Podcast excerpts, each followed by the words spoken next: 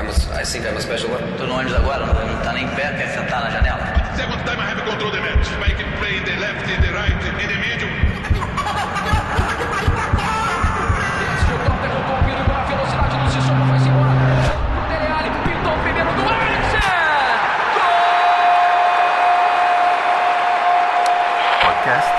Tempo de Bola. Estamos no ar, senhoras e senhores, sejam muito bem-vindos a mais um Tempo de Bola, invadindo a área do adversário, sempre em alto e bom som. Eu sou Otávio Neto, estou de volta nessa bagaça, fiquei com saudade de vocês, né? Não estive aqui na semana passada, sempre um bom retorno à nossa casinha. E esse é o nosso episódio de número 52. Um episódio pra lá de especial, como você já deve ter visto no seu feed ou aqui no nosso título, na nossa descrição. Hoje, aproveitando o encerramento da temporada europeia de futebol, a gente vai trazer a nossa eleição e a discussão, né, que tem dado o que falar aí nas últimas semanas sobre quem é o melhor jogador do mundo nessa temporada. É, cara, nas redes sociais todo mundo tá discutindo sobre isso. A gente tem aqui no nosso tempo de bola a nossa votação mensal, né, que vai acompanhando a regularidade dos jogadores de acordo com as partidas, de acordo com as performances mês a mês, desde que a temporada começou no nosso quadro Bola de Ouro, e hoje a gente vai trazer o resultado disso tudo, né? Já que o nosso índio fez muito bem ali a matemática, toda a curadoria ali dos votos, relembrando episódio por episódio, mês a mês, todos os nomes que foram apontados e escolhidos aqui pela nossa equipe pra gente nomear finalmente, na opinião do tempo de bola, vide números, vide toda a nossa aritmética aqui de premiação, quem foi o melhor jogador da temporada. Você que tá ouvindo a gente, para você, quem foi o melhor jogador dessa temporada? Ou será que o melhor jogador da temporada, realmente por mérito, vai receber o prêmio da bola de ouro? Muita coisa influencia, né, na premiação. Vamos discutir sobre isso no programa de hoje e mais. Vamos falar também sobre notícias quentes aí do mercado da bola. Afinal de contas, tem muita coisa acontecendo nesse mercado de transferências do verão europeu, né? Já já a temporada europeia se iniciando também e a gente vai trazer as últimas discussões de jogadores que chegaram em novos clubes, clubes se reforçando e assim por diante, beleza? Mas antes da gente responder e falar sobre tudo isso, antes do árbitro apitar, vamos aos nossos recados.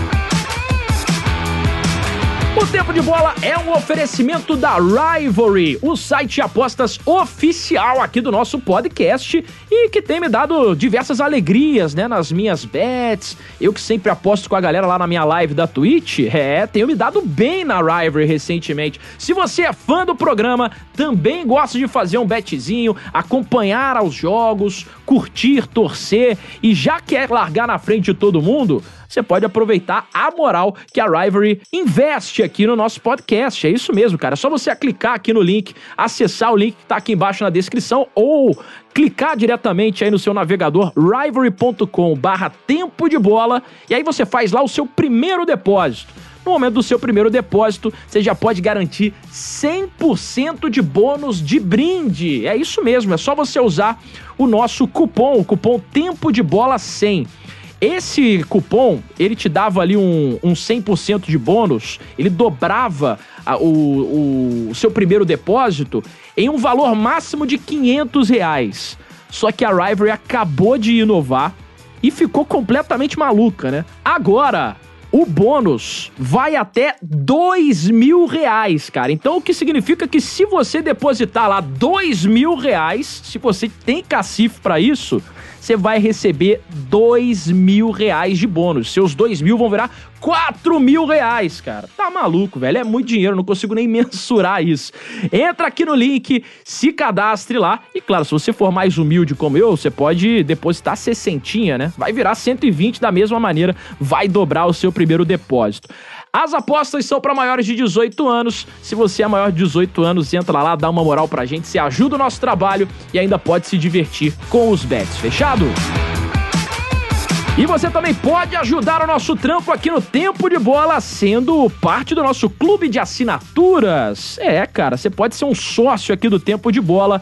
É só acessar o nosso Apoia-se. Clique já em apoia.se barra Tempo de Bola. Conheça todos os nossos planos, né? Temos planos exclusivos para você poder fazer parte do nosso servidor aqui do Discord, acompanhar nossa gravação ao vivo, mandar sua pergunta aqui pra gente, ler os nossos textos exclusivos durante a temporada. Enfim, você pode ajudar a gente e receber vantagens também com isso, né? Os nossos wallpapers mensais, fazer parte lá do nosso grupo no Telegram, onde a gente discute diariamente com a galera em tempo real falando sobre futebol. Tem muita coisa boa. Faça parte do nosso time lá no Apoia-se. Se você é fã do programa, o link também tá aqui embaixo na descrição, fechou? apoia.se barra Tempo de Bola. Fim dos nossos recados iniciais, agora o bagulho vai ficar doido. Bora mandar o nosso time para campo, é hora da nossa escalação.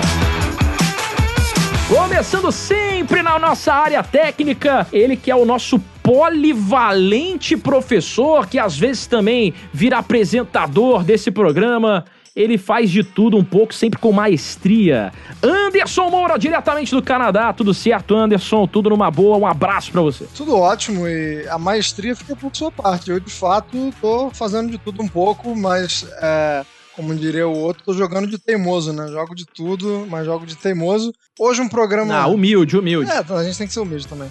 É, hoje um programa especial porque aqui a gente sabe votar, né? Tem, tem muito prêmio aí que a votação é um tanto quanto nebulosa, aquele cheiro de clorofila no ar, como diria o, o pessoal lá no, no Carnaval de São Paulo. Mas aqui, como a gente preza pela regular, regularidade, a gente não deixa se emocionar por, por campeonato X ou campeonato Y, a gente vem nessa toada aí o ano todo, posso garantir que, que o top 10 ficou muito, muito justo. Fiquei muito feliz com o resultado final. É verdade. Lembrando que a gente não parou para votar ao fim da temporada. A gente só recolheu os votos mês a mês e isso vai ser um retrato de fato do que tudo, tudo aquilo que a gente enxergou dentro da temporada, né? Às vezes o cara só se destaca em um mês, às vezes o cara é bem irregular, né? E todo mês o cara tá jogando pra caramba. A nossa pontuação vai ser mostrada aqui no programa de hoje. Tá bacana, tenho certeza que vocês vão curtir. Vamos pro nosso meio de campo, porque ele, além de votar bem, é o cara da nossa matemática, né? Foi ele que ficou ali minuciosamente utilizando sua calculadora, fazendo conta pra lá, conta pra cá, empresta um, volta dois e tal, e etc. Ou seja, se você for reclamar da nossa votação de hoje e quiser auditar os nossos votos, é com ele que você deve reclamar.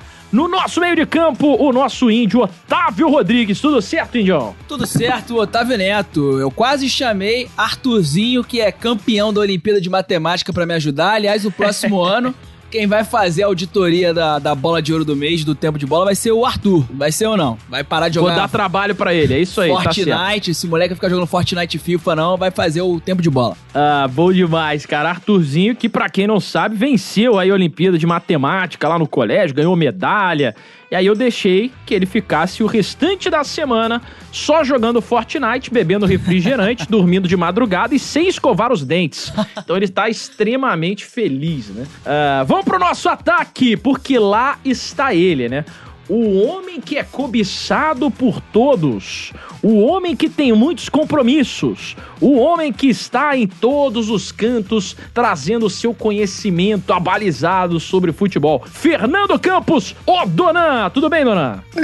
Não é a primeira vez que eu digo isso, mas é bom repetir. Eu acho que eu vou colocar você como meu empresário.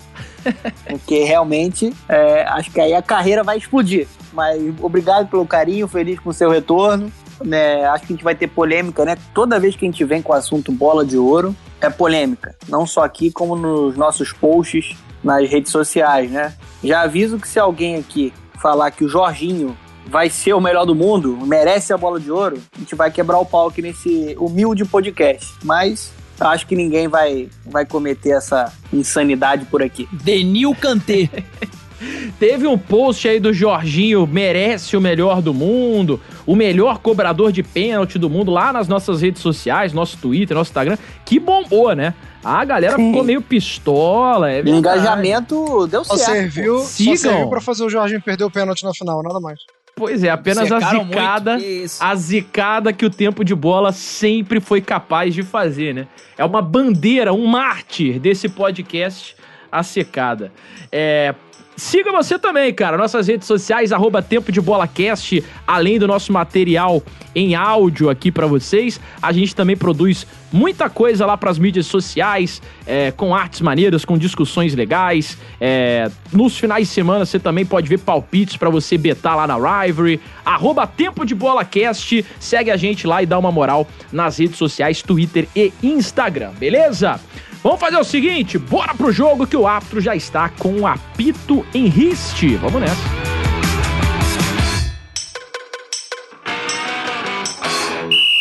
Autoriza o árbitro! Vamos nessa porque hoje é noite de gala. Aqui no tempo de bola, a bola tá rolando em, em um tapete, cara. Um tapete vermelho da premiação dos melhores jogadores do mundo nessa temporada. Hoje a gente já tá aqui gravando dia 19 de julho. Esse podcast está indo ao ar no dia 20 de julho, terça-feira.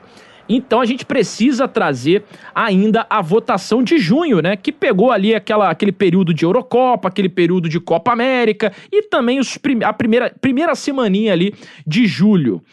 E aí, pra gente ficar mais dinâmico no programa de hoje, ao invés de eu pegar a votação aqui de cada um, nome a nome, eu já havia solicitado que cada um mandasse aí os seus votos eh, de junho barra primeira semana de julho, pra gente poder finalmente fazer lá a o cálculo, né? E incluir esse último mês junto com todos os outros para aí sim poder saber quem é o campeão geral.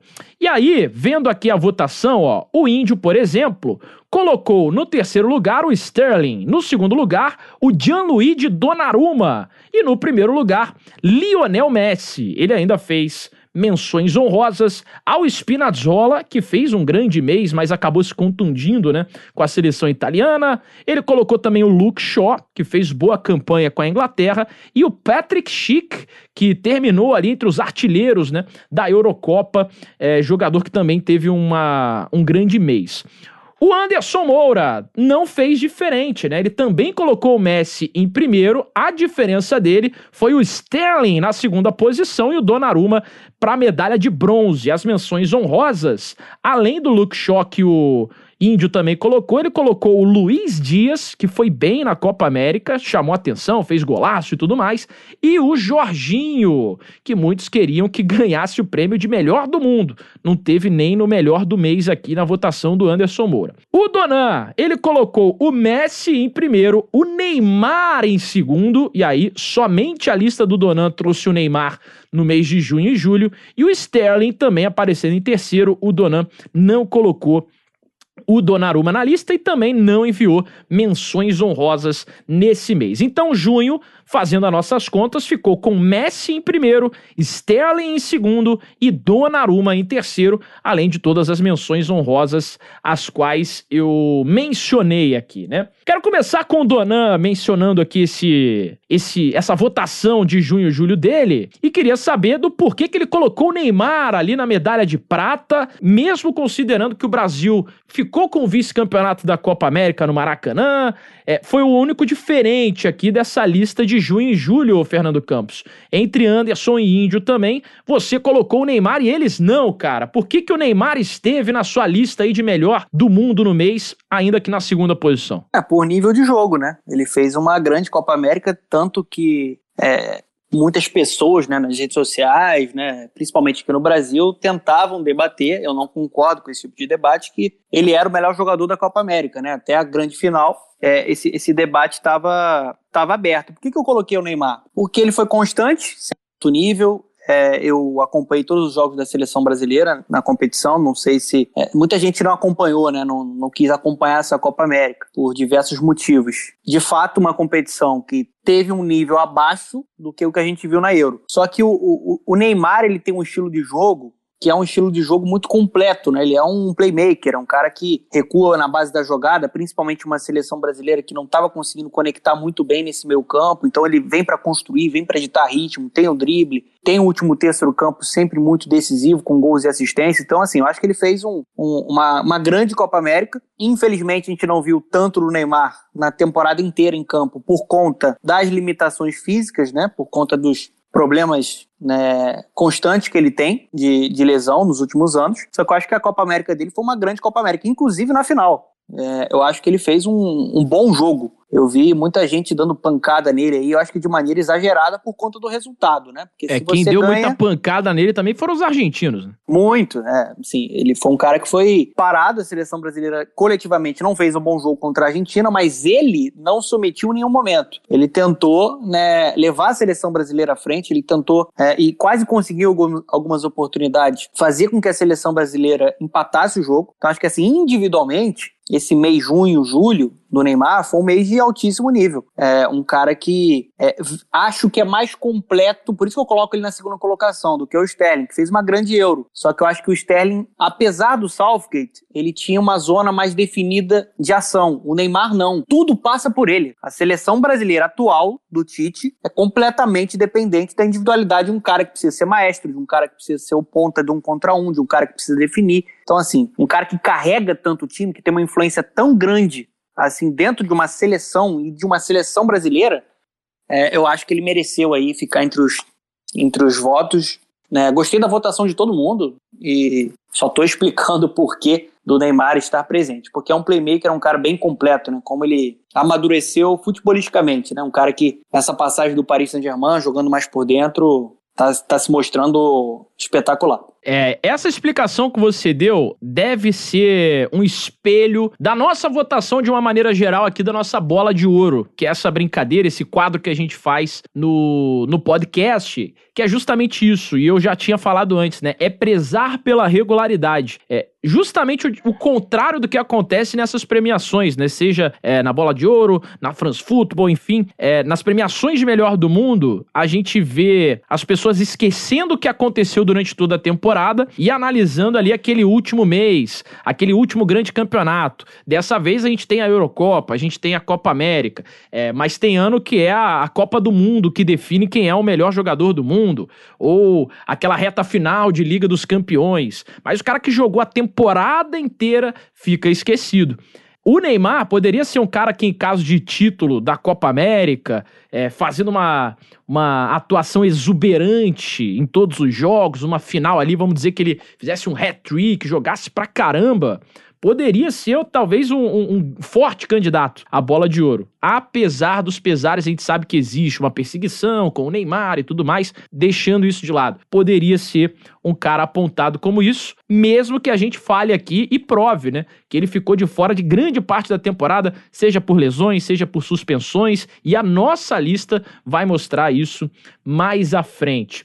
Olhando aqui para os votos do Anderson Moura. Ele colocou o Sterling ali na segunda posição, só abaixo do Messi. E o Donan já até falou um pouquinho sobre isso, né, o Anderson? Que o Sterling foi um cara que brilhou muito nesse último mês, apesar do Southgate, é, de certa forma, ficar minando ali o futebol dele e, e não fornecendo tudo que poderia para o Sterling jogar no mais alto nível possível. Explica pra gente aí essa sua lista do mês, Anderson. É, eu, eu vou concordar com o Donan que o Neymar, ele, ele no nível técnico, ele pode até ter sido superior ao Sterling. Pode ter sido não, né? Ele foi. Ele é mais jogador e a Copa América do Neymar foi muito boa. Eu acho que a final dele foi muito boa também, concordando com o Donan. Mas eu botei o Sterling porque é, foi um cara que, em meio a um time bagunçado, é, a, a, Inglaterra vai se acertando no meio da Eurocopa, né? É, ela, ela chega é, na final com justiça, mas é, não dá pra gente esquecer que foi um time que começou muito bagunçado, é, a gente não tinha exatamente uma, ideia, um, uma clareza ali nas ideias do Southgate, e quando o negócio estava bagunçado e quando as coisas pareciam ir mal, o Sterling foi o cara que foi decisivo, o Sterling foi o cara que chamou o jogo e, e que resolveu. É, é, e aí, levando em consideração a qualidade técnica ou não, o fato é que, que quando a Inglaterra precisou de alguém, quem apareceu foi ele. Então eu, eu me deixei levar pela, pela, pelo caráter decisivo do Sterling, né? nem tanto pela qualidade técnica, mas de um cara que, é, em meio a um, um ambiente confuso, foi um cara que, que chamou responsabilidade e que entregou. Mas assim, se for, se for analisar tecnicamente, eu acho até que o, que o Neymar foi melhor. Só que aí a gente também tem que ver que, que o contexto da seleção brasileira favorece muito mais o Neymar. É um time mais. É, é um trabalho mais pronto do que o da Inglaterra. Por isso que eu acho que, que diante dos obstáculos que surgiram para o Sterling, e aí eu também falando um pouco da qualidade dos adversários, né? Acho que o Sterling enfrenta seleções melhores do que o Neymar. É, acho que por isso eu não coloquei o Neymar e coloquei o Sterling. Boa, você colocou ali também nas menções honrosas o Luiz Dias. Eu achei uma excelente lembrança, né? Porque além do golaço que ele marcou contra o Brasil, ele foi uma das sensações da Copa América. Luiz Dias é um jogador do Porto, ele já tá há duas temporadas, ou melhor, como dizem os portugueses, há duas épocas é, lá nos Dragões, mas que vem sendo cobiçado até pelo Barcelona e provavelmente não deve permanecer no Porto por conta do bom futebol que ele vem desempenhando, né? É, explica um pouquinho pra gente aí do porquê que você escolheu também. Uma boa lembrança, eu achei, do Luiz Dias. Foi o mesmo critério, o mesmo critério de, de ser um cara que aparece porque a, a Colômbia não pôde contar com alguns jogadores nessa Copa América e outros grandes nomes não jogaram tão bem, né? O Zapata, por exemplo, que é um grande centroavante, não apareceu bem. E, e eu, eu, eu, levo muito em consideração, assim, quando quando o time parece não ter mais onde buscar, parece que não tem ninguém para entregar, aparece um cara para chamar a responsabilidade e dessa vez com muita qualidade, né? Porque não, não, é o cara chamar o jogo, é o cara chamar o jogo e, e, e desempenhar bem a, as funções, né? Tecnicamente também. É, os golaços também, com certeza, é, me ajudaram. A, a, pensar nele, mas acho que é o mesmo critério do Sterling. É um cara que, no meio de um time que não tem muito potencial, não tem muito de onde tirar, é um cara que simplesmente resolve. Um cara que aparece é um cara que tem, tem um poder de decisão. Então, por isso que o mesmo critério de colocar o Sterling pela, pela questão da, da decisão, né, de ter, de ter, a capacidade de decidir na Eurocopa, botei o Luiz Dias também por causa disso na, na Copa América. Boa, por falar em capacidade e poder de decisão, um nome que apareceu aqui praticamente em todas as listas e que apareceu em segundo lugar na, na lista do Índio, um goleiro que decidiu, né? Tô falando do Gianluigi Donnarumma. Provavelmente vocês falaram muito dele já no último episódio, a galera que ouviu o nosso último episódio Pô, aqui sobre as tá contratações. Tô mostrando que tu não ouviu o episódio, porra.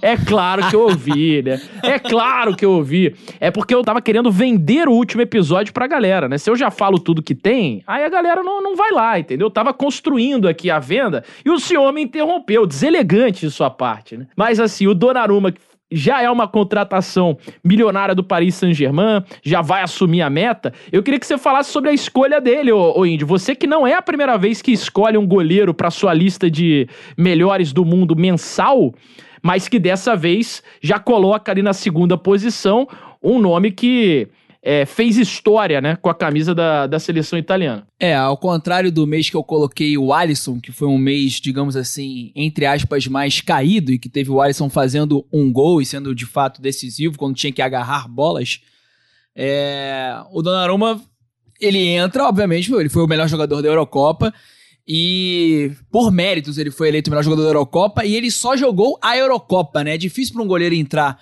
numa votação, né? Acho que até o nosso Marco Gil, que é apoiador do tempo de bola, defende que deveria ser uma eleição separada, como tem sido agora nos, na, nas premiações, né? De ter a luva de ouro, né? É, mas por enquanto aqui a gente continua colocando os goleiros juntos. A gente pode pensar para a próxima temporada. Mas, pô, o Donnarumma, é, ele ao contrário, do, ao contrário da Inglaterra, que foi crescendo ao longo da competição, como o Anderson destacou, cara, ele foi decisivo do início ao fim. Só que isso vai ser muito mais sentido, obviamente, porque a fase de grupos da Itália foi muito tranquila para a Itália, né? E, isso vai ser muito sentido no mata-mata.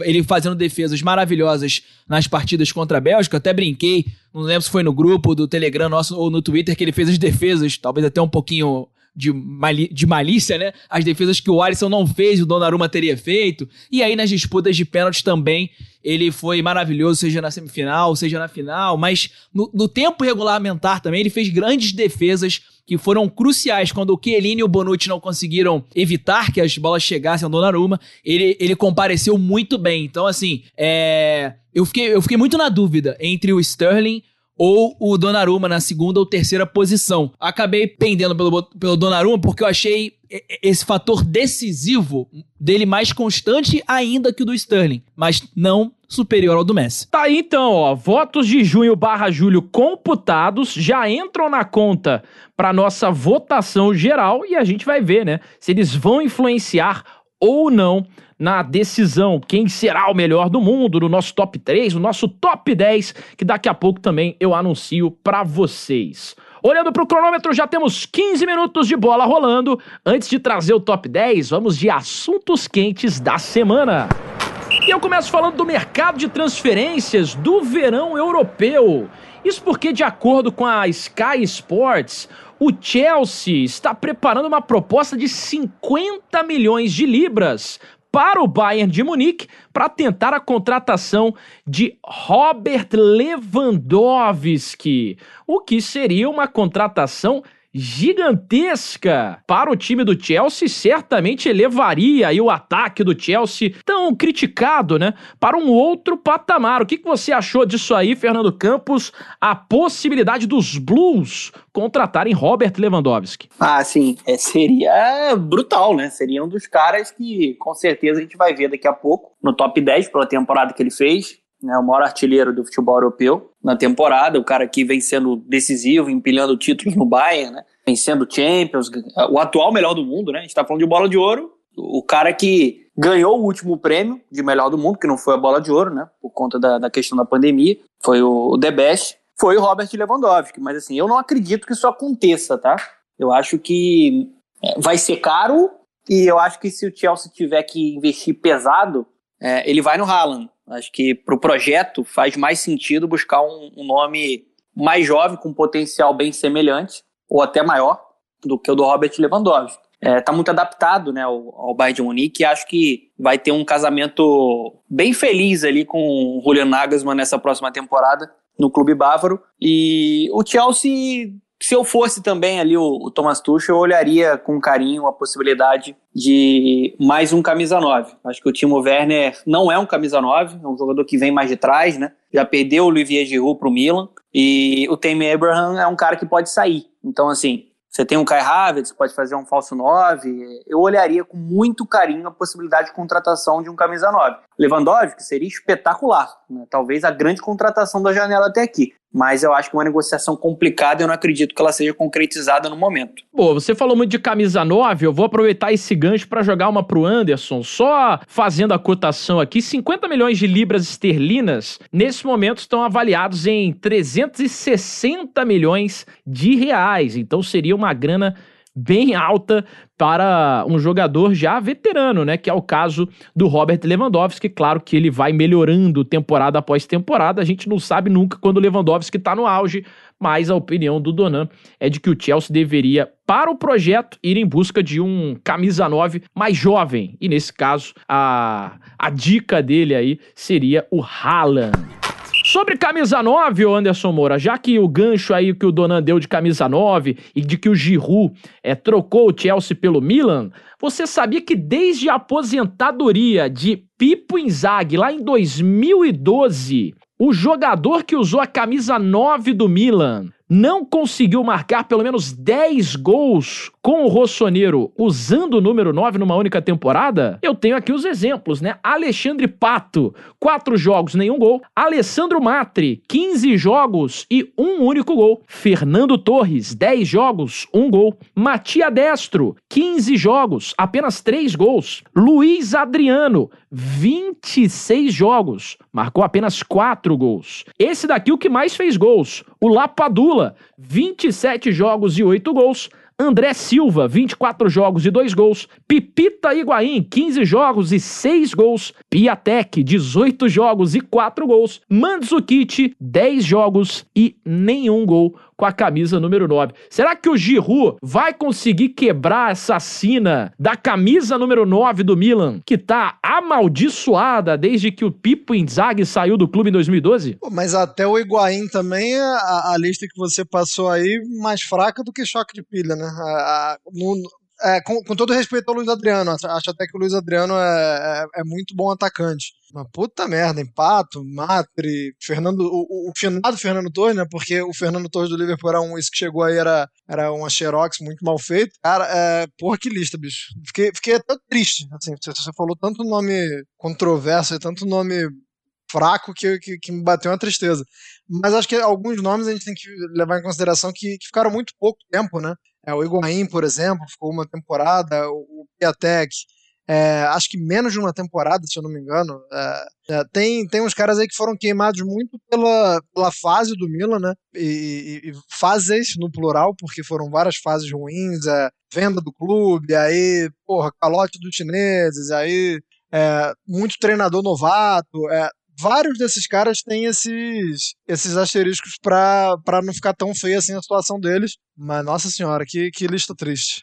Mas é a camisa nova, a camisa 9 na representatividade da camisa ou o número mesmo Eu ia em si? falar isso agora, Porque é o o número Ibra- mesmo em si, porque Ah, se número. passar o camisa o número 9 pro Ibra, tá resolvida ah, sim, essa é, por isso que questão. eu pensei, porque o Ibra rendeu bem essa temporada, querendo ou não, né? É, tá, estaria resolvido. O problema, eu ia falar exatamente isso aqui no fim, né? Quer resolver esse problema? Passa a 9 pro Ibra, né? É a solução.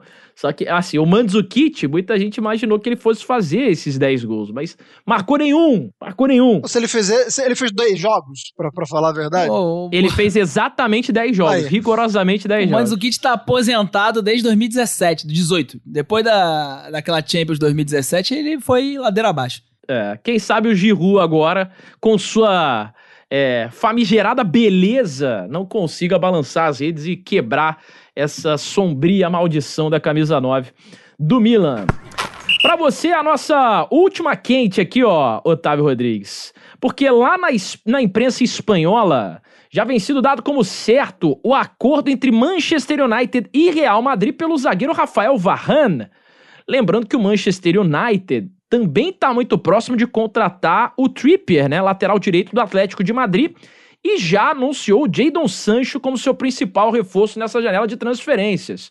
Então eu queria saber de você o que você tem achado dessa dessa desse mercado do Manchester United, se o Manchester United vem forte para a próxima temporada, se tem lhe agradado e se esse negócio pelo Rafael Varane pode ser considerado um ótimo negócio para os Red Devils. Eu acho que o United vem forte, só de você contratar o, o Jadon Sancho, né, que é um dos melhores jogadores do mundo, assim, né, pelo menos em questão de, de rendimento, tem muita gente que ainda não, não, não bota fé nele ainda, porque ainda acho que não vê ele jogar, né, só ouve falar dele na internet, da galera que acompanha, que vê o jogo do Borussia Dortmund, seja na Liga dos Campeões, na, na Bundesliga, e eu acho que ele vai ser um acréscimo, assim, como gosta de dizer o Donan, né, brutal para pro Manchester United na Premier League e na Liga dos Campeões, né. Agora, e, e- e isso en- encorpa um, um elenco absurdo, né, o Bruno Fernandes distribuindo pro, pro Cavani e pro Jadon Sancho, e mais quem acompanhar ali, Rashford, Greenwood, vai ser, vai ser um baita time. Agora, na zaga, é... O Varane, há pelo menos duas temporadas já vem caindo muito de rendimento. Essa última temporada,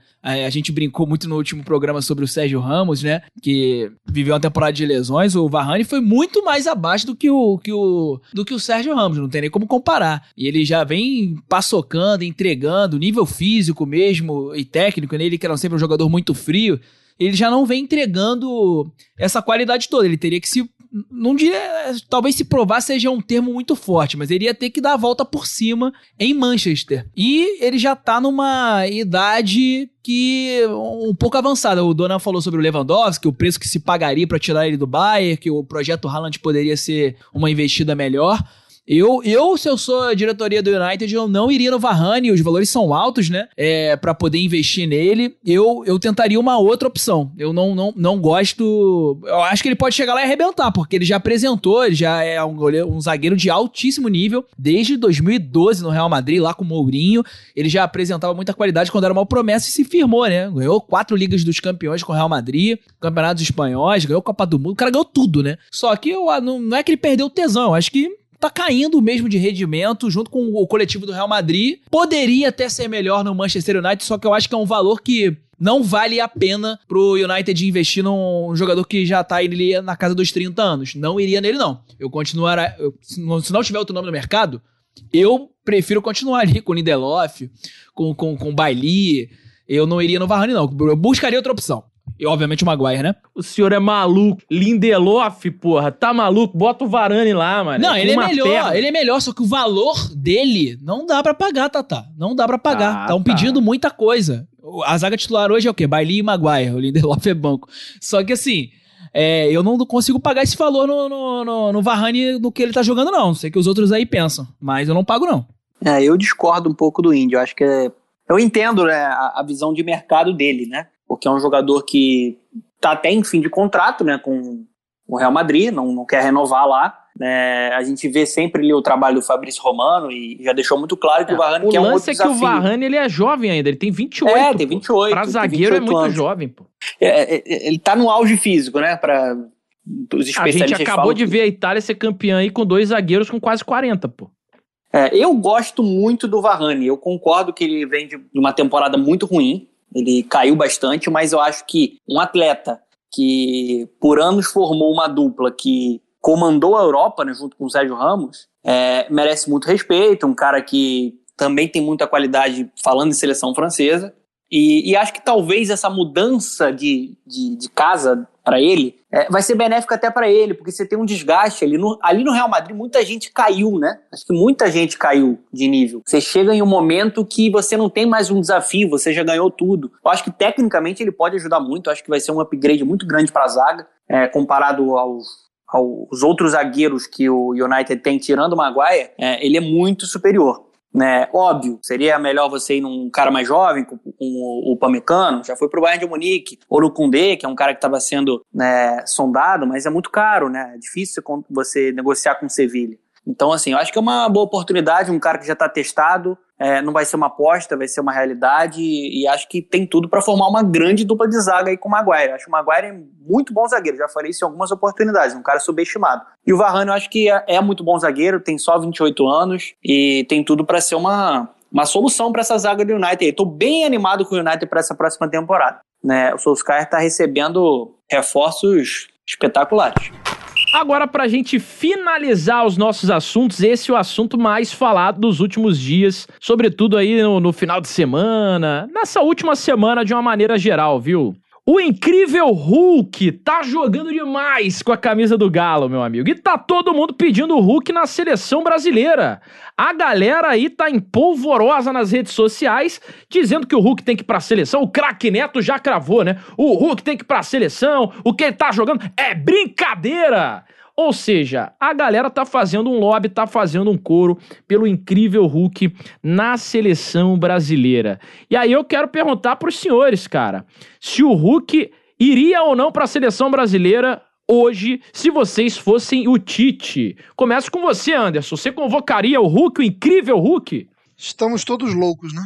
A verdade é essa. A verdade é que vivemos um momento de loucura coletiva agravado pela pandemia, todo mundo sem poder sair de casa, tá todo mundo perdendo a, a noção do, do ridículo.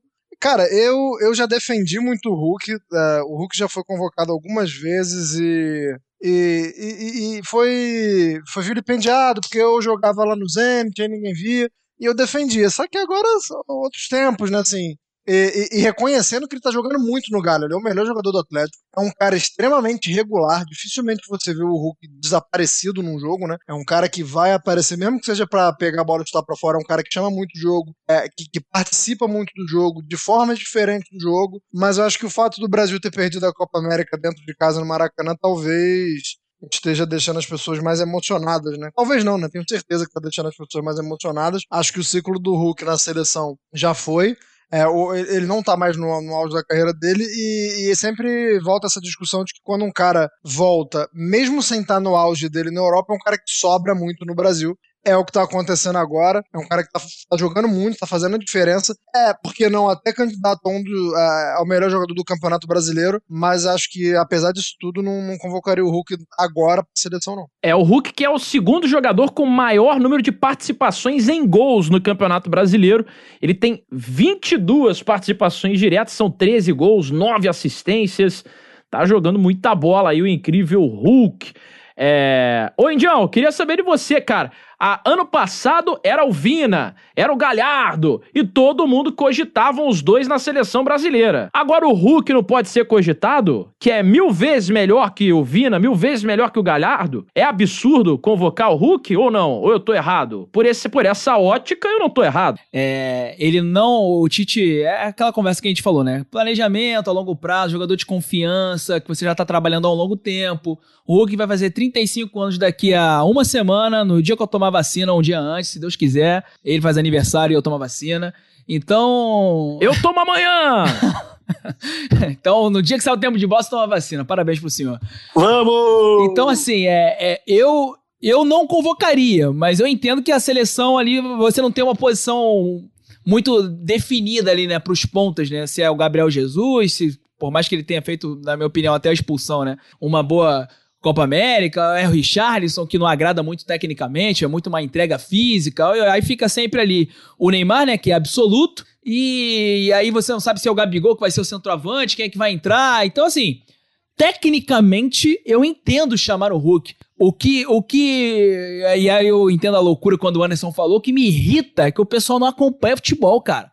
O, o Hulk tá longe do auge. Eu sei que ele tá arrebentando aqui no Brasil porque ele é um jogadoraço. A nível de futebol brasileiro, ele é acima da média, como o Felipe Luiz é, como a Rascaeta é, como até o Luiz Adriano é, acima, da, acima do que o futebol brasileiro entrega, né? Tática, tecnicamente, né? Ele tem um nível de jogo diferente, mas na época da seleção ele era vilipendiado, ele era, pô, era um deboche levar o Hulk, era um absurdo, porque ele jogava muito no Zenit. E o pessoal criticava demais. Aí ele vai pra seleção, vai dar aquelas bundadas dele, chutar para fora e vou começar a reclamar do cara. Então, assim, né, eu só acho muito contraditório, né? É, eu entendo tecnicamente o pessoal pedir, muito acima do, do Vini e do Galhardo, né? O Galhardo comprovou que pode ter sido uma temporada assim. Do, do, do nada, né? Fora de série para ele. O Hulk a gente sabe quem é o jogador, só que eu não convocaria porque e eu acho que se tiver que ser um jogador estrela, tem que ser que tá rendendo no momento, né? Que já não é mais no momento, tem que ser Gabigol, tem que ser esses, esses caras assim que vão definir, que você sabe que tá entregando há pelo menos dois anos, mas não é aquele cara do grupo ainda. Você tá com o índio nessa, ô dona? Você acha que o futebol brasileiro é, não é um parâmetro assim pra seleção brasileira? Nesse caso especificamente do Hulk, que é, aqui no Brasil é um jogador muito acima da média? Acho que tá no parâmetro. O... Acho que tá no parâmetro. Acho que gente, o futebol brasileiro pode ter, sim, é, nomes dentro da seleção que podem ajudar. Acho que não dá para gente descartar. Mas eu tô com o Indy, com o Anderson, de que acho que não é o momento ainda. E me irrito muito Coloquei isso no Twitter esse fim de semana porque é muito engraçado, né? Que parece que as pessoas estão descobrindo que o Hulk é muito bom jogador agora, em 2021. É, esse é o ponto. Isso me irrita profundamente. É, por conta do, do fator proximidade, né? Você tá vendo ele jogar. O Hulk sempre jogou muito bem na carreira dele. Jogou muito no Porto,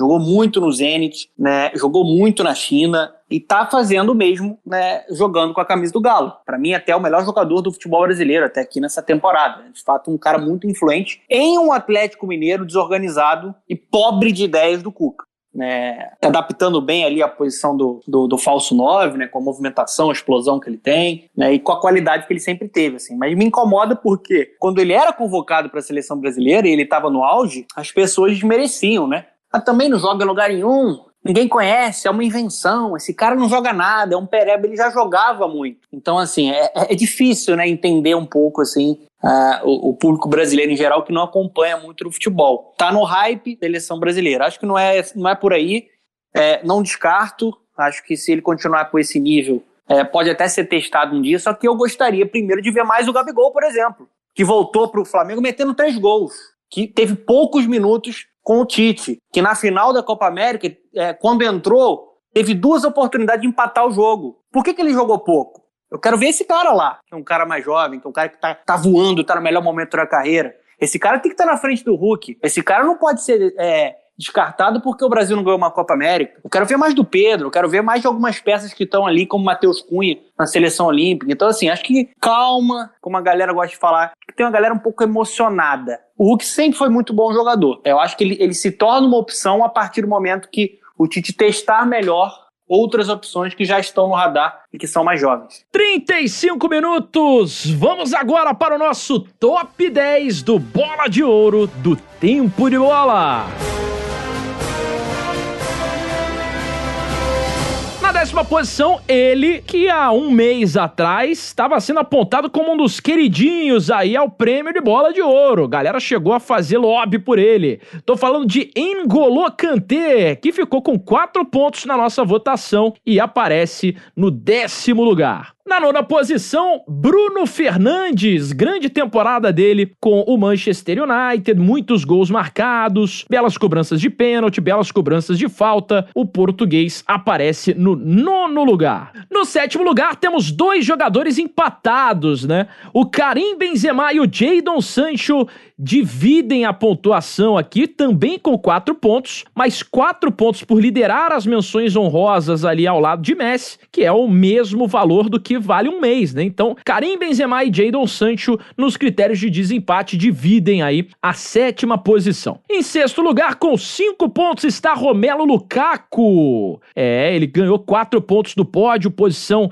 que lhe é conferida por ter uma menção honrosa na temporada, então sexto lugar para o belga. No quinto lugar está Cristiano Ronaldo, com um asterístico aqui, ó, porque ele teve três pontos do pódio e mais duas menções honrosas ao longo da temporada. Então, no ranking geral das menções, ele ficou ainda acima de Romelo Lukaku, quinto lugar para Cristiano Ronaldo. E na quarta posição está Kylian Mbappé, com seis pontos por muito pouco ele não atingiu o top 3, né? Não chegou ao nosso pódio, mas ele ficou aí com quatro pontos de pódio, mais duas menções honrosas ao longo da temporada. No ranking geral das menções, ele ficou muito bem colocado, então está na quarta posição. Vamos agora, senhoras e senhores, ao nosso pódio da temporada da Bola de Ouro. O primeiro Bola de Ouro de uma temporada completa após um ano de tempo de bola. O nosso terceiro lugar foi para Erling Brot Haaland, com sete pontos. Ele teve cinco pontos de pódio, mais duas menções honrosas ao longo de toda a temporada. E aí, no ranking geral, ele fica na terceira posição, o atacante do Borussia Dortmund. O segundo lugar, o vice-campeão, é Robert Lewandowski. Falamos dele no episódio de hoje. 10 incríveis pontos, teve menção honrosa. Quando não estava no pódio, estava sendo lembrado. Mais uma temporada simplesmente avassaladora de Robert Lewandowski. E na primeira posição, meus queridos, que rufem os tambores. Lionel Messi La Pulguita com 18 pontos foi escolhido o melhor jogador do mundo no tempo de bola, né? Ele fez 14 pontos dos pódios, então mesmo sem o pódio de junho e julho, ele já estava sendo o campeão dessa bola de ouro. Ele ainda teve mais 4 pontos de menções honrosas, liderando o ranking geral, é, de ponta a ponta quase, desse nosso podcast. Então tá aí, ó, Haaland em terceiro, Lewandowski em segundo, Lionel Messi em primeiro, assim ficou o nosso pódio do tempo de bola na nossa bola de ouro. Queria que você falasse sobre isso, Fernando Campos. Sua opinião, venha ao púlpito para discussar sobre os nossos campeões do Bola de Ouro. Primeiro que é um orgulho, né, a gente ter esse, esse quadro aqui do Bola de Ouro. Acho que é justo, porque a gente no recorte tem regularidade, campo e bola, amigo. A gente está analisando o rendimento. Bola de ouro, para mim, no meu critério, eu sei que é diferente, é critério de rendimento individual. É óbvio que se você conseguir aliar grandes conquistas coletivas com o rendimento em alto nível individual, perfeito. Em alguns momentos isso aconteceu, né? como por exemplo em alguns dos dos títulos, dos prêmios do Cristiano Ronaldo, do próprio Messi. Mas a, a, lista ficou belíssima, né? Assim,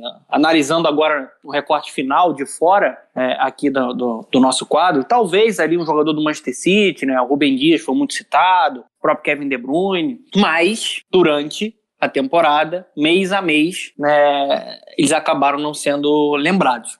Né? O, o, o Lukaku acho até que merecia, a minha opinião, tá? Acho até que ele merecia estar acima desse, com na sexta colocação, né, se não me engano. É, eu acho até que ele merecia, é, acho que ele fez uma temporada individual melhor que a do Cristiano Ronaldo, por exemplo. né acho que ele, ele merecia brigar até por um top 3 ali dessa última temporada, na minha opinião, né, pegando Inter de Milão e seleção belga. E, e, e para finalizar, cara, acho que, acho que assim, é, eu não tenho nenhuma dúvida, tá? Que o melhor jogador do mundo nessa última temporada foi o Lionel Messi.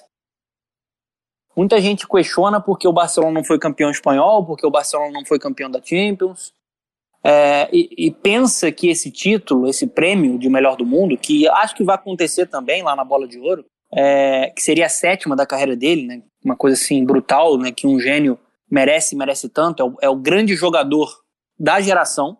É o melhor jogador que eu já vi, né? Para muitos, o melhor jogador de todos os tempos, ou o cara que está próximo do Pelé, né? Respeito todas as opiniões. Esse cara, mesmo antes da Copa América, se a gente for pegar a regularidade dele de novembro de 2020 para cá, é uma coisa assustadora. Ele de fato começou a temporada oscilando e depois ele engrenou e empilhou grandes atuações, mas atuações com um selo gênio de qualidade, né? criando, né? dando assistências, fazendo muitos gols, mais uma temporada com números impulsionados, né? bem fortes dele. Ali um Barcelona que teve muitos problemas coletivos, né? A gente tem que avaliar isso. Ele não tem o um melhor entorno dentro do Barcelona do Koeman. Até melhorou na virada do ano, mas depois caindo muito, oscilando muito. Então, assim, acho que o Messi fez uma temporada espetacular, né? Foi campeão da Copa do Rei, inclusive sendo muito importante e decisivo na grande final. Né? Foi de novo artilheiro né? de, de, de campeonato espanhol, foi um dos principais artilheiros do futebol é, europeu nessa temporada, sendo um, um camisa 10, tudo bem, não, é, é um esquema diferente, né? Ele não, não é aquele camisa 10 também mais que volta tanto assim para buscar o jogo, um cara que é, joga mais atrás ali de um, de um outro jogador, fica um pouco mais à frente, ou então fica trocando ali né, com, com o Griezmann, por exemplo, mas é, tem números de camisa 9, né, tem números que no mínimo ameaçam nomes da posição como o Lewandowski, o Haaland, né, um grande artilheiro, um grande é, controlador, ele é o jogo, gente, ele fez uma temporada absurda, individualmente é, teve a regularidade em alto nível, que tem que ser um critério importante para premiação, e conseguiu um grande título para coroar a carreira dele, sendo o melhor jogador da Copa América para mim de maneira disparada. Uma seleção argentina que até melhorou né, com o Scaloni, mas que ele tem uma influência muito grande, né, dando assistência, gerando muito jogo, sendo muito criativo, fazendo gols. Então, assim, ele fechou a temporada dele, que já era muito grande, com chave de ouro. Né? O título que todo mundo questionava que ele não tinha, o primeiro dele com a seleção argentina, ele conquistou dentro do Maracanã contra o principal rival, que era o Brasil, sendo o principal jogador da, da, Copa, da, da Copa América, sendo artilheiro, o líder de, de assistência, sendo o cara que mais chutou a gol. É, fez o diabo. Então, assim, é, pegando todo, em uma temporada que a gente não teve o principal jogador do Chelsea jogando uma barbaridade na temporada, que para mim foi o Mason Mount. Mason Mount jogou muito bem na temporada, mas não foi uma temporada digna de bola de ouro. É forçação. O Kanté nem começou como titular na temporada. É forçação, é hype. Você falar que ele foi o melhor jogador né, do mundo numa temporada que ele mesmo é, oscilou. Que ele teve de fato uma reta final muito boa. O Jorginho não foi nem o melhor do Chelsea na temporada. Já citei dois, pelo menos, que foram superiores a ele. Não foi nem o melhor da seleção italiana. Vocês mesmos votaram no Donnarumma. A gente poderia falar do Chiesa, a gente poderia falar até do. O Jorginho fez uma grande, uma grande euro, mas poderia falar do Verratti, a gente poderia falar do Spinazzola, né, de outros grandes jogadores ali da seleção italiana. Então, assim, regularidade, Messi. E aí teve um título que coroou e marcou a carreira dele. Para mim, incontestável. Um beijo, amo todos. Estamos juntos. Tá aí a opinião então do Fernando Campos, muito recheada, gostei. Fernando Campos trazendo aí algumas ponderações, né? Sobretudo é, no lance do Lukaku, que aparece apenas na sexta posição. Mas sobre o Messi, o nosso campeão, o nosso eleito melhor do mundo, aquilo que a gente falou sobre regularidade é algo muito, muito presente, né? O Messi, até janeiro, ele não havia aparecido em nenhuma das votações mensais. A bola de ouro estava passando distante do Messi, né? Então ali, setembro, o Messi não aparece. Nem entre os três e nem nas menções honrosas. Outubro também não. Novembro também não. E aí o Messi vai aparecer como menção honrosa pela primeira vez em dezembro. Depois disso, ele não desaparece mais da lista, né? Aí janeiro, aí fevereiro, aí março, aí depois só em maio que o Messi não aparece de novo. Aliás, aparece sim, aparece como menção. Só em, em, em depois junho de novo, sendo vencedor, enfim.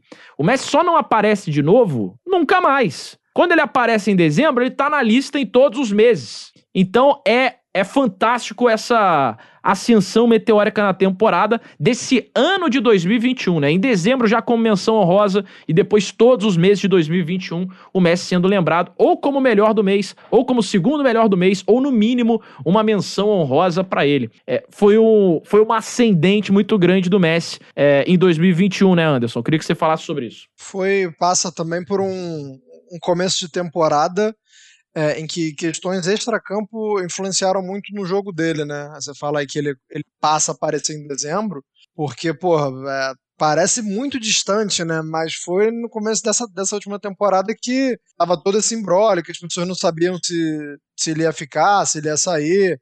E acho que isso acaba, de certa forma, influenciando. Era, era um Messi que a gente não via na mesma rotação de temporadas anteriores, porque emocionalmente e, e mentalmente não era o mesmo Messi.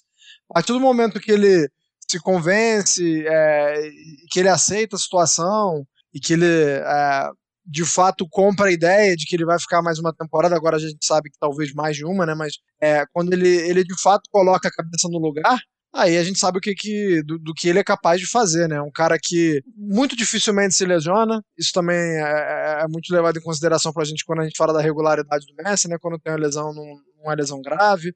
É um cara que não só faz os gols, mas dito ritmo, comanda, é, lidera do jeito dele, né? A gente sabe que tem, tem muitas restrições ao, ao como o Messi lidera, mas depois de ver como os jogadores da Argentina jogaram por, por ele, não tem como não dizer que esse cara é um líder. É, é, é um tipo de liderança uh, um pouco diferente, mas um cara que, de, de alguma forma, e aí, seja qual for a forma, consegue extrair dos seus companheiros o melhor, é um líder. Por mais que ele não seja um cara que tem um perfil é, é, usual e regular de um líder que a gente está acostumado.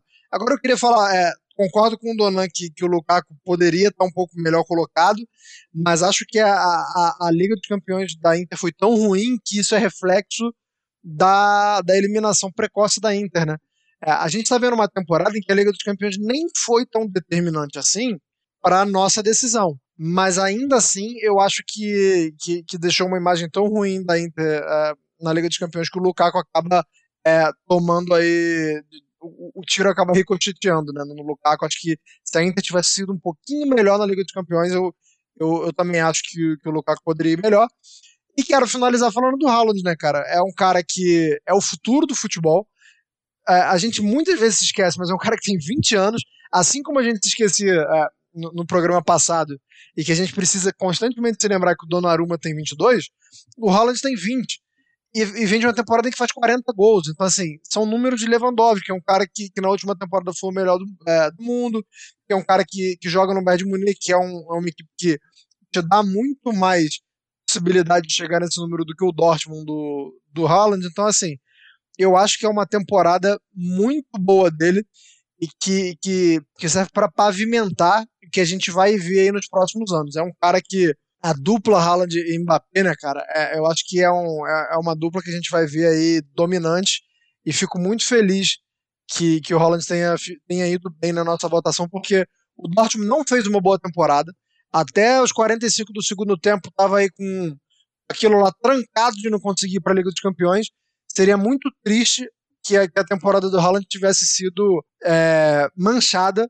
Acabou não acontecendo, acabou o Dortmund conseguindo a, a, vaga na competição europeia e eu fico muito feliz porque isso só é, exalta e isso impede que a temporada do Haaland tenha sido jogada no lixo. Fico feliz que ele apareça aí nesse top 3. É, tô contigo nessa, né? Eu acho que o sexto lugar ali do Lukaku muito se dá, como você bem disse, pela precoce queda da Inter de Milão na Liga dos Campeões, sobretudo da maneira como foi, né? A Inter sendo maltratada ali, ficando é, em último no grupo e, e sendo eliminada de uma maneira muito muito precoce mesmo, essa é a palavra. A gente esperava que no mínimo pegasse ali uma Europa League, alguma coisa do tipo. A Inter não foi bem, mas o Lukaku ainda assim conseguiu esse destaque pessoal dele e a Inter buscar o título do campeonato italiano depois. A gente já contou muito essa história também aqui no podcast. E gostei também de você salientando dois jogadores que devem dar muitas alegrias ao fã do futebol, né? Nessa mudança de geração, né? O finzinho de Cristiano Ronaldo, o finzinho de Messi, mas essa ascensão, né? Do Haaland,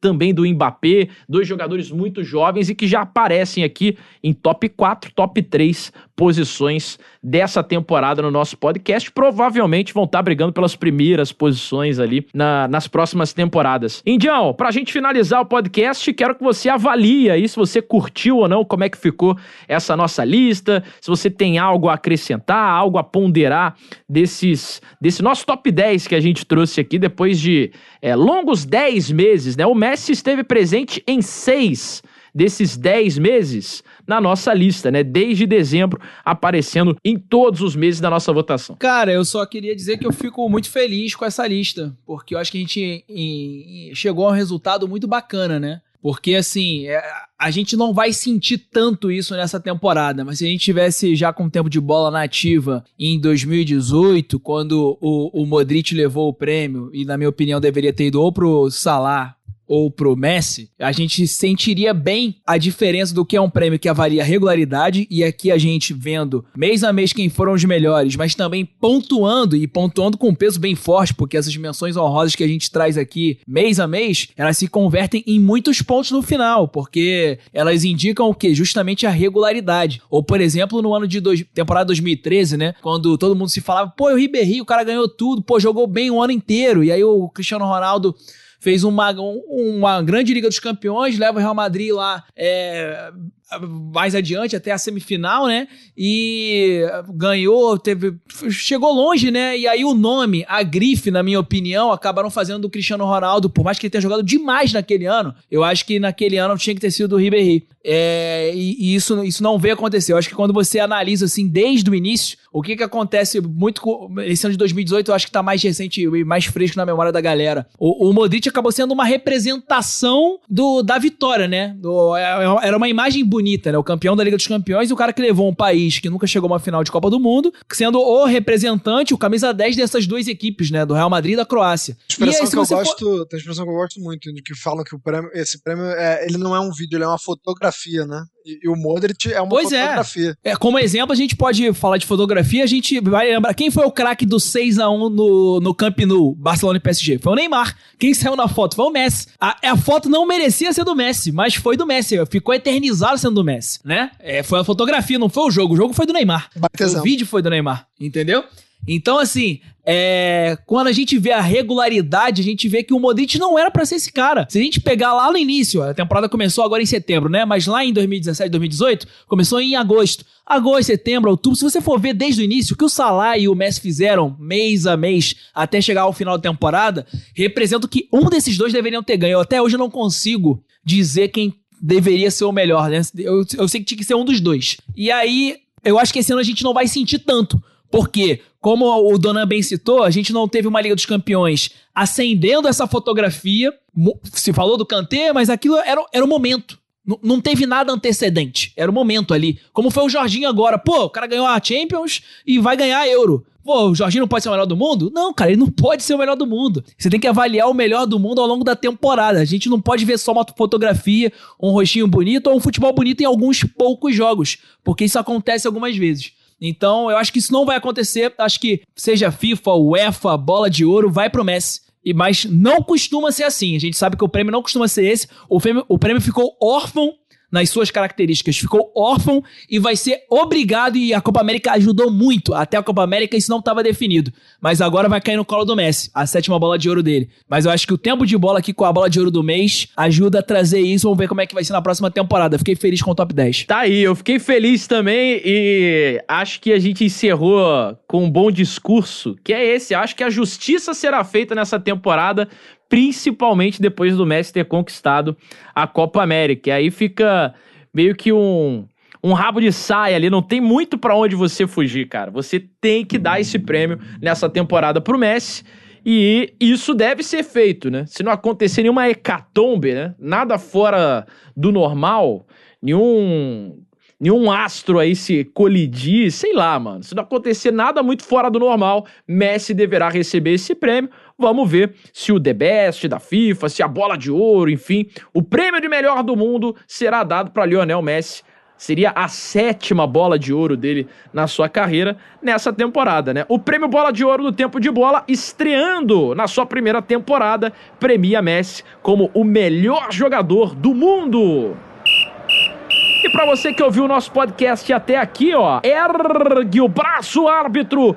Fim de podcast, fim de tempo de bola. Acho que entregamos uma grande premiação, hein? Traje de gala. Esse é aquele momento que você afrouxou a sua gravata. Tem gente que já tá mais pra lá do que pra cá nos biricutico, né? Porque tem gente que queima a largada, né? É absolutamente normal. O Fernando Campos, por exemplo, ele Já caiu atrás do palco. É, ele, ele já queimou a largada e já foi embora, completamente embriagado. Ele não tem nem condições de se despedir, já tá balbuciando palavras, né? Então, obrigado a todos que ouviram até aqui. Vamos beber, vamos comemorar e parabéns pra Lionel Messi. Valeu demais, hein, Índio? Obrigado aí por toda a curadoria, por toda, é, todo o levantamento dos votos. Sem você isso não seria possível. Tamo junto e até semana que vem. Até semana que vem. E aqui eu deixo minha consideração final primeiro para trazer que esse é um prêmio também democrático que trouxe nomes ao longo da temporada liderando o mês como é, Iago Aspas. Rames Rodrigues e citou até o russo, o russo não, o ucraniano, Malinovski, né, que não jogou nada na Eurocopa. Então, assim, é um prêmio que você vai pontuar aquele cara que brilhou ali um mêsinho, mas é um cara que só brilhou aquele mês, não, não, não brilhou ao longo da temporada. E também fico com a frase maravilhosa do Emiliano Martinez. Sou Vegeta e quando joguei com o Messi me tornei Super Saiyajin. Rapaz, é, essa é uma frase para o cara que é nerd e que gosta de futebol e vendo que o, Autoexplicativa, né? Vendo o que o Emiliano Martinez fez ao longo da Copa América é bem bacana. Valeu, galera. Bom dia, boa tarde, boa noite. Espero que vocês tenham gostado de mais um tempo de bola. Ai, valeu demais, Idião. Ô, Anderson, vamos, vamos levar esse QI aí, mano. Tá, tá na hora de elevar o QI aí, mano. É, um abraço pra você e até semana que vem. Nossa, eu tô muito derrubado. Meu Ki é praticamente do Raditz. Eu tô, tô mal.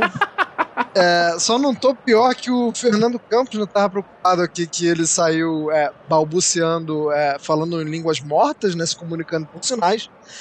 Por isso que o pessoal não conseguiu ver, né, porque ele estava se comunicando é, por gestos, mas espero que esteja tudo bem com ele. E muito bom, cara, muito bom. É, é, como o Indy falou, nessa temporada talvez a gente não veja tanta diferença do nosso prêmio pro prêmio oficial, mas aqui é, a, a democracia fala mais alto, inclusive para esse tipo de coisa que o Indy falou aí, né? Pra gente ver Ramos Rodrigues vencendo os meses, mas é, é por isso que o prêmio é importante, para ver que no, no, na- no- no produto final faz-se a justiça é de mais de 8 mil! Um abraço para vocês e até semana que vem. Beijo nas crianças, tchau e benção. E eu fui! Valeu!